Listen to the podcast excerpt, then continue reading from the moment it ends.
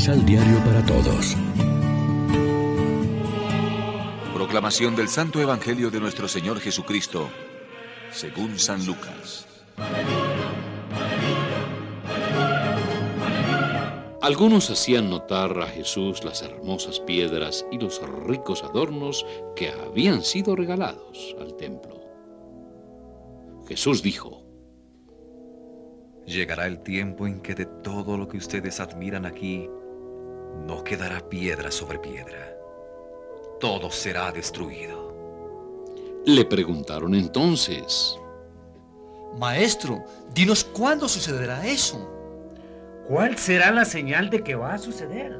Jesús contestó, Tengan cuidado y no se dejen engañar, porque muchos vendrán en mi lugar diciendo, yo soy el Salvador, esta es la hora de Dios. No lo sigan. Cuando oigan hablar de guerras y disturbios, no se asusten, porque primero tiene que pasar eso, pero el fin no vendrá enseguida. Después les dijo, Se levantará una nación contra otra y una raza contra otra. Habrá grandes terremotos, pestes y hambre en una y otra parte. Se verán también cosas espantosas y señales terribles en el cielo. Pero antes de eso, a ustedes los tomarán presos y los perseguirán. Los entregarán a los tribunales judíos y los llevarán a las cárceles. Los harán comparecer ante los reyes y gobernadores porque llevan mi nombre. Esta será para ustedes la oportunidad de dar testimonio de mí. No se olviden entonces de lo que ahora les advierto, de no preparar su defensa, porque yo mismo les daré palabras tan sabias que ninguno de sus opositores las podrá resistir o contradecir.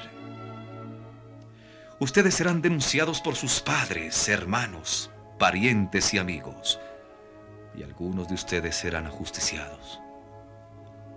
Serán odiados de todos a causa de mi nombre pero no se perderá ni uno de sus cabellos.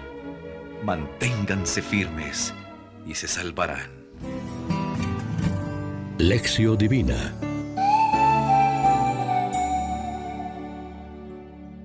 Hoy es domingo 13 de noviembre. Celebramos en la liturgia el 33 domingo del tiempo ordinario y como siempre nos alimentamos con el pan de la palabra. La vida actual hay que vivirla en plenitud, sí, pero responsablemente, siguiendo el camino que nos señala Dios y sin dejarnos engañar por presuntos mesías que nos ofrecen recetas salvadoras más apetitosas. Jesús ya nos advierte que encontraremos en nuestro camino persecuciones y dificultades si queremos en verdad serle fieles y dar testimonio de Él. Pablo desautoriza a los que no quieren trabajar, alegando que el fin del mundo está cerca. La vigilancia ante la vuelta de Dios no consiste en desanimarse o en huir hacia la pereza, sino en tomar una actitud positiva, constructora de esos cielos nuevos y tierra nueva que están en los planes de Dios. Siempre hay gente, y no precisamente porque crean inminentemente el fin del mundo, que se inhiben del trabajo y viven a costa de los demás, con la consecuencia de que al no tener trabajo se meten en todo y siembran desorden en la comunidad, porque no hay nada como el ocio para tener tiempo para la murmuración y trastornarlo todo. La llamada de Pablo sigue válida. El que no trabaja, que no coma. Es una invitación al trabajo común, en el aspecto humano, contribuyendo al mantenimiento de la familia o de la comunidad y también en cuanto a la tarea evangelizadora en este mundo. El trabajo, y si es con sacrificio mejor, es lo que nos produce la mejor satisfacción y felicidad. Cada vez que celebramos la Eucaristía recordamos el pasado, pero con una mirada profética al futuro. La Eucaristía nos hace vivir una cierta tensión entre el pasado y el futuro, concentrados ambos en el presente. Reflexionemos. Cuando muchos anuncian cosas catastróficas al final de la historia, ¿cuál es nuestro sentimiento y cómo reaccionamos? ¿Cómo podemos hoy dar testimonio cristiano en medio de tanta información confusa? Oremos juntos. Gracias Señor por tu palabra salvadora. Cada día que pasa entendemos que el plan de salvación no es algo sencillo, fácil, sino algo que tú ofreces gratuitamente para todos, pero que implica la decisión firme de seguirte.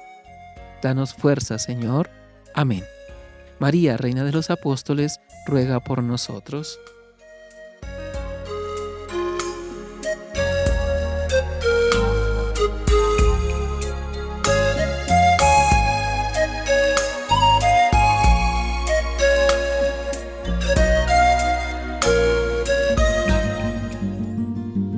Complementa los ocho pasos de la Alexio Divina adquiriendo el emisal Pan de la Palabra en Librería San Pablo o distribuidores.